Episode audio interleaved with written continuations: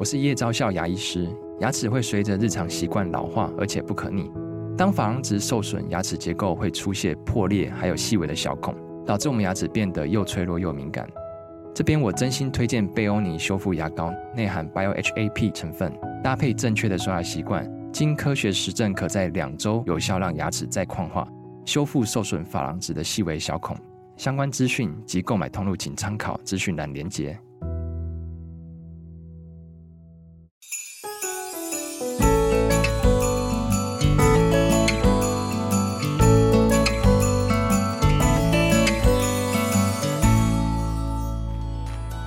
穿越生命之河，遇见未来的自己。大家好，我是器捐病主中心刘月平执行长。各位朋友，大家好，我是联合报的医药记者崇恩。那今天跟我一起在节目上的呢，还有我们卫生福利部医事司的司长，同时呢，也是我们器官捐赠移植登录及病人自主推广中心的执行长刘月平。大家好，我是刘月平司长。司长好。那今天司长大驾光临呢，其实是要来为我们介绍这一本新书呢，它是器捐病主中心的二十周年纪念专书，它的书名叫做《穿越生命之河，遇见未来的自己》。那大家可不要听到说这是一本纪念专书，就觉得说它可能很生硬啊，很官方。其实正好相反，里面的内容呢可以说是有血又有泪。那想请问司长的这个书的书名很特别哦，它的遇见的遇啊，其实是预测的这个预哦。想请问司长说这本书它命名的初衷是什么？我身上这边看到的熊，我们叫它小麦贝尔。它特别的地方是这颗心脏是来自别人捐赠的，所以就有修补。然后这个修补，谁知道谁会发生这样子的事情，所以才会是说，诶，那我们每个人都要来做一些预想的时候，那这个真的就会是跟跟什么，跟我们在预见自己未来到底会发生什么事情是一样的，所以才会是说。遇见未来的自己，然后这个生命历程里面，我们怎么样能够做到这样的醒思？那其实我们是很多政策、很多有血有泪的故事，在这一本书里面，利用这样子来跟大家讲，我们中心二十年做了什么事。因为我本身呢，也是这本书的，就就参与这本书的撰写，那里面包含了前面有很暖心的这些移植的病友故事啦，或者是说参与预立医疗决定书的家庭的故事，那呢也有含金量非常高的器捐中心的十大里程碑，其实非常值得一读。那当然，师长是这本专书里面最重要的幕后的推手，那也先想在节目的开始就先请师长为我们简述一下说，这本书主要是在讲什么，那它的出书的当时候的动机会是什么？其实我觉得很重要一件事情是说，呃，我不知道大家有没有看过一个电影，它其实叫做《可可夜总会》。它里面在讲的一件事情就是，真正的死亡并不是这个死亡并不是终点，真正的终点是来自被忘记、被遗忘。那也因为这样，所以我们再回过头来再看这件事情，包括了器捐跟我们想做的病人自主推广的时候，就会回到了。第一件事情是，诶，我们希望它被记录下来，是这一些人的努力的过程，因为被记录下来了，所以绝对不会被忘记。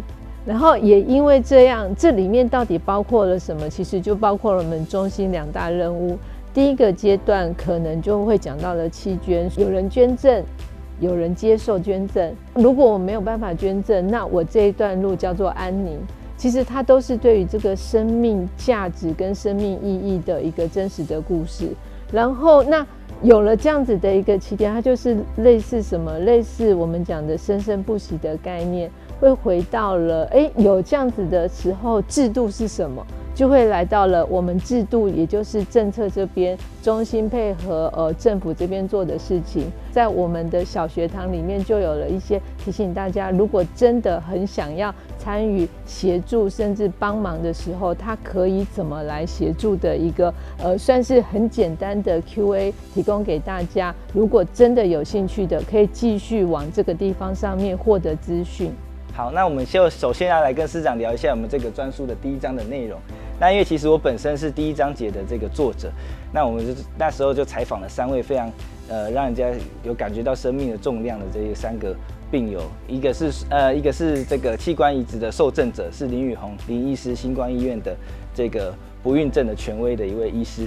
那另外一位呢，就是一位在台大安宁缓和病房的这个一位癌末的奶奶。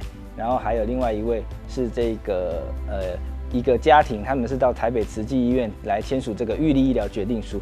那不晓得师长说，能不能跟我们分享一下这三个故事？您觉得比较有感触的是哪一个？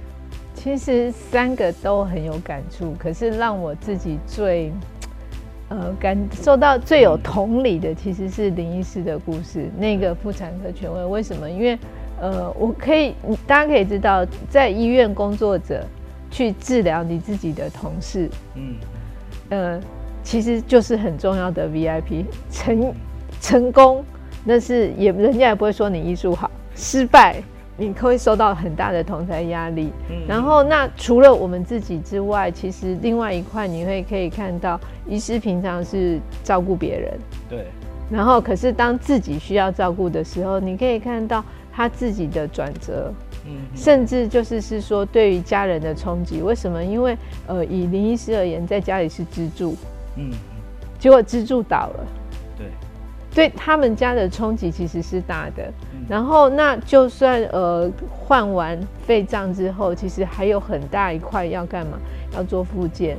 这一块复健的过程当中，其实如果没有家属、没有家人的陪伴，其实自己要走过这一段路，其实也是辛苦的。捐赠者。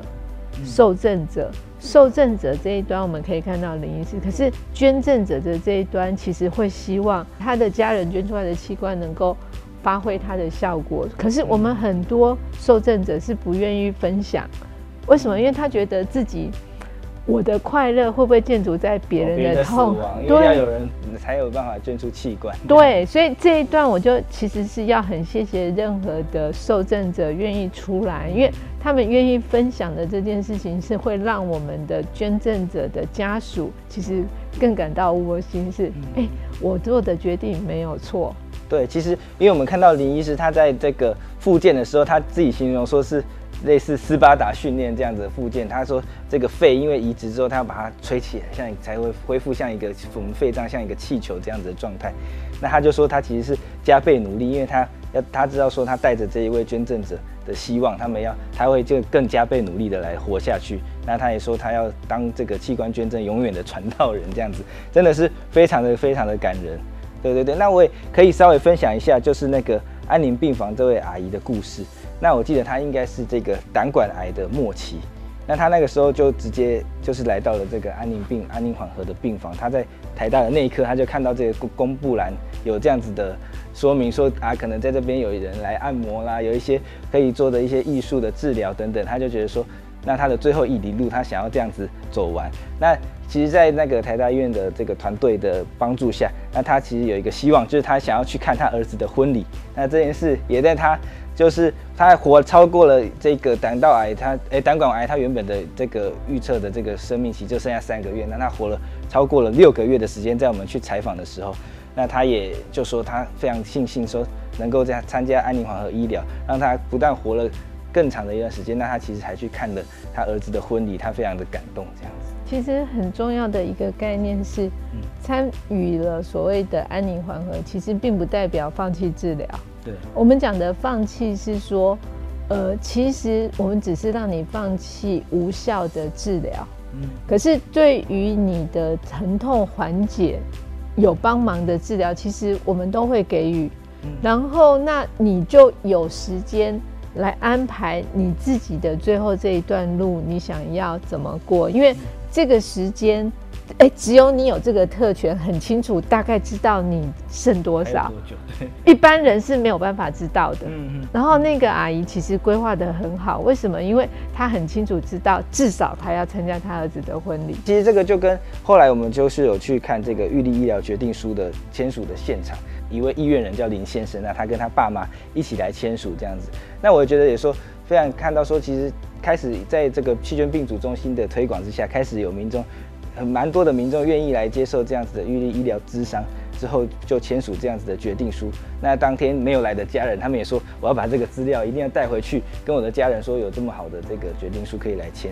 那希望全家人都可以一起来签署这样子。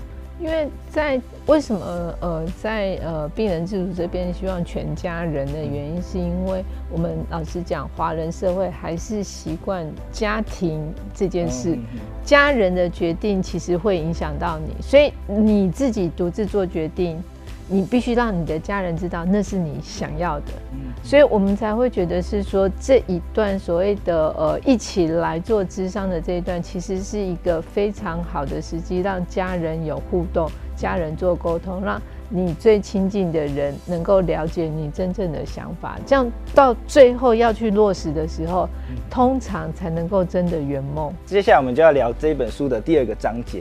那其实这个第二章节里面就是采访了这个器捐病主中心的十大里程碑。那其实我觉得里面有一个蛮有趣的事情，就是说，呃，这些幕后推手对于生命的这些看法，我觉得这个其实是获益良多。那当然里面其实提到一个一个很重要的事情，就是二零二一的时候的这个组织器捐病主中心的组织改组，这个刚才市长也有提到，说是非常重要，加入了这个病人自主的推广的任务。那其实十大里程碑里面，里面就是把。有采访这位推动病主法的这个杨玉兴立委，那他其实我们知道他是一位罕罕病的患者。那除了杨委员以外啊，还有很多的幕后推手，有些呢是也是立法委员的的这样子同业，那有些呢又是医疗人员，很多是第一线的医师。那就想请司长跟我们说一下里面的感人的故事。我其实要讲的是说，哈，中心的里程碑。我从为什么我们这一天的书名叫做《穿越时生命之河》，其实它就是一个呃类似时间在流动这样子的。所以我可以从最早最早为什么就是要有这个中心成立，因为。当时在国外，其实老实讲，对于器官捐赠这个事情，其实走的比较早。可是它产生的问题就是。感觉上面没有一个呃透明公开的机制，没有透明公开机制的时候，其实这也是为什么呃呃最近几年大家都可以看到法轮功啊，有没有在那里一直抗议说什么器官买卖啊之类的？那我们有了这个中心的成立，其实就是要推动这个整个器官配对捐赠这个制度的透明化。因为透明之后，所以后面它的第一个功能就是我们国家就是无偿。既然是无偿，它是公益制度的部分，要有一个民间团体一起来帮忙，一起来帮忙的，这就是中心为什么成立。成立的时候，光揭牌我就发现，哎，有我小儿科的老师黄富元医师，很年轻的时候，再来看到执行长，哎，我还给那个照片给我们第一任执行长看。他吓一跳，就说：“哎、欸，为什么会有这个照片？其实他们都忘了自己做过，他们其实是知道自己有做过这么有意义的事情，只是没想到有被记录下来。所以我就如同我刚刚在讲的，其实死亡并不是终点，嗯终点是被忘记。然后，所以我才会觉得是说这一本书把我们做的事情，像第一个中心的成立，然后那。”后面有做移植的医师，包括了陈兆龙医师做肝脏移植。后面除了我刚刚讲的，呃，杨玉兴委员最后一里路以外，中间有我们要讲一个时间点，六月十九号。六月十九号是呃这个器官捐赠的这个呃法案通过的那一天。那也是我们国家对于器官捐赠日，希望能够变成全国性的纪念日。光这件事情的幕后推手，我们的何委员，因为他是器官捐赠的家属，然后他就当我们的中心的董事。董事之后，他其实就在中心里面 propose 是说，哎，我可不可以有这样子的，让大家都能够知道从。什么什么日，全国一起推动这样子的概念来处理的时候，是不是比较能够让大家接受这个概念？所以我们的这个何真真委员其实也是在董事会这样子提议以后，我们来做。所以我就说，这幕后都有很多。大家辛苦的故事，然后希望透过这样子的记录，让可以大家可以知道，心存善念，其实就会找到一群有志之士，一起把你想要做的事能够落实。接下来我们就想问一下司长说，像其实说台湾的器官捐赠是我们要签证签立这个器官捐赠的这个同意书，那其实里面也有一个章节，也就是第三章，我们是在讲这个国外的制度的部分。那不晓得说。我们知道说，主要就是分为这个预设默许制跟自愿捐赠制两大类。那不晓得说这些分别的优缺点有哪些？我们要讲的是说，哈，其实各个国家会选择自己的民情最能够接受的制度。比如说，像是那个呃西班牙，对然后他就是用所谓什么默许制，那，什么意思？就是是说我预设大家都是同意器官捐赠，这样子的话，我其实不用再重复问你要不要。然后那这样子你都是进来，然后你不要的时候，你要自己表示是说我不要捐赠。所以西班牙的民情风俗很接受这个，所以它是世界上面第一名的器官捐赠的一个比例，大概每百万人大概可以到五十几个人愿意捐赠。然后那呃像我们台湾或者是美国，他走的就会是说，哎，我是要同意我才捐赠。然后，呃，美国跟我们，我们在亚洲算是不错的。然后这样子的好处是什么？后端的移植团队要做移植摘取的时候，其实因为经过了比较严谨的程序，所以我们真的可以捐的，其实就可以走后面的程序，这是好处。可是坏处是，那我必须要很清楚知道潜在者、潜在捐赠者在哪里。然后一旦要找到之后，要开始做沟通。可是，如果这一段的前面并没有讲得很清楚的时候，其实就会有很多人有意愿，可是因为家属他可能会有一些些呃不舍、不愿意。那这样子的话，就是你自己的意愿就不愿意，就没有办法被落实。所以其实是各有利弊，就对了。对对对。好，那接下来我们就是要来讲第四第四章节的部分。那第四章节就是说，我们知道说，其实是一个实用的小知识的部分，有一些很多的 Q&A，比如说有几个提问是包括说，器官捐赠是可以反悔的吗？会不会因为签了这个器官捐赠的同意同意书，我如比如说出了车祸送到医院，结果医师就不救我了，这样子，那或者是说安宁照护一定要在医院进行吗？那去那个预立医疗决定书的流程要怎么样来签订等等的，那其实呢这些。的 Q&A 其实都是非常方便读者可以在想要了解这些细节的时候来参考的。最后一章其实是我特别请呃整个编辑一起帮我帮忙的。为什么哈？因为我发现是说，通常我们这个在讲所谓的呃生命价值、生命尊严这件事情，大家可以很容易理解。嗯。可是知易行难。对。动作就是哎，你愿不愿意签？你就会思考很多，就有很多问题在思考过程中就跑出来。对，有很多东西其实就是一个 QR code 扫进去，然后那如果你只是还是只有想法的，你大概可以知道，其实没有那么恐怖。为什么？其实我们器官捐赠或是你要做后面的安宁，其实最重要的是你在医疗上有没有治愈的可能。如果有治愈的可能，其实我们几乎都会救。如果没有治愈的可能的时候，其实你还是可以把你剩下的这一段，呃，你要称为它是残值，是你从负面来看，你要诶觉得我剩下这个仅有的时间，我要好好把握住，我要做什么可以让它更有价值。这个我们会希望往这个方向推的时候，就会希望是说，那大家是不是都可以准备好？然后，所以事先的思考也是为什么会有预见未来的自己。哦，你最后一段路，你希望怎么样活得最精彩？可以让你家人或者是你的同学、朋友、同事，大家都能够安心，都能够更，我我觉得就是更圆满的去完成，呃，这个人生必经的路。我我请编辑们拜托帮我写。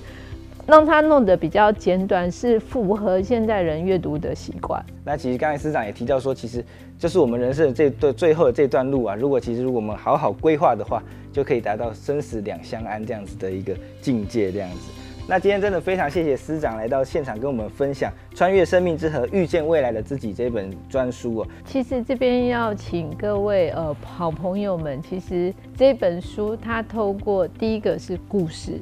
然后透过故事让大家知道这个制度很重要，可是最重要的是大家能够有行动。第一个买书，第二个看里面的 QR code 该怎么做，然后化为行动的时候，其实老实讲，我会才会觉得那一段生命末期，因为我们没有人知道明天跟意外谁先来，然后预先做好准备的这件事情，我相信永远都不够。再次感谢师长来到节目上。如果想要继续更多了解气捐、病主、安宁这些议题的话呢，也请继续锁定元气医生。我是联合报的医药记者林崇恩，我们下集见。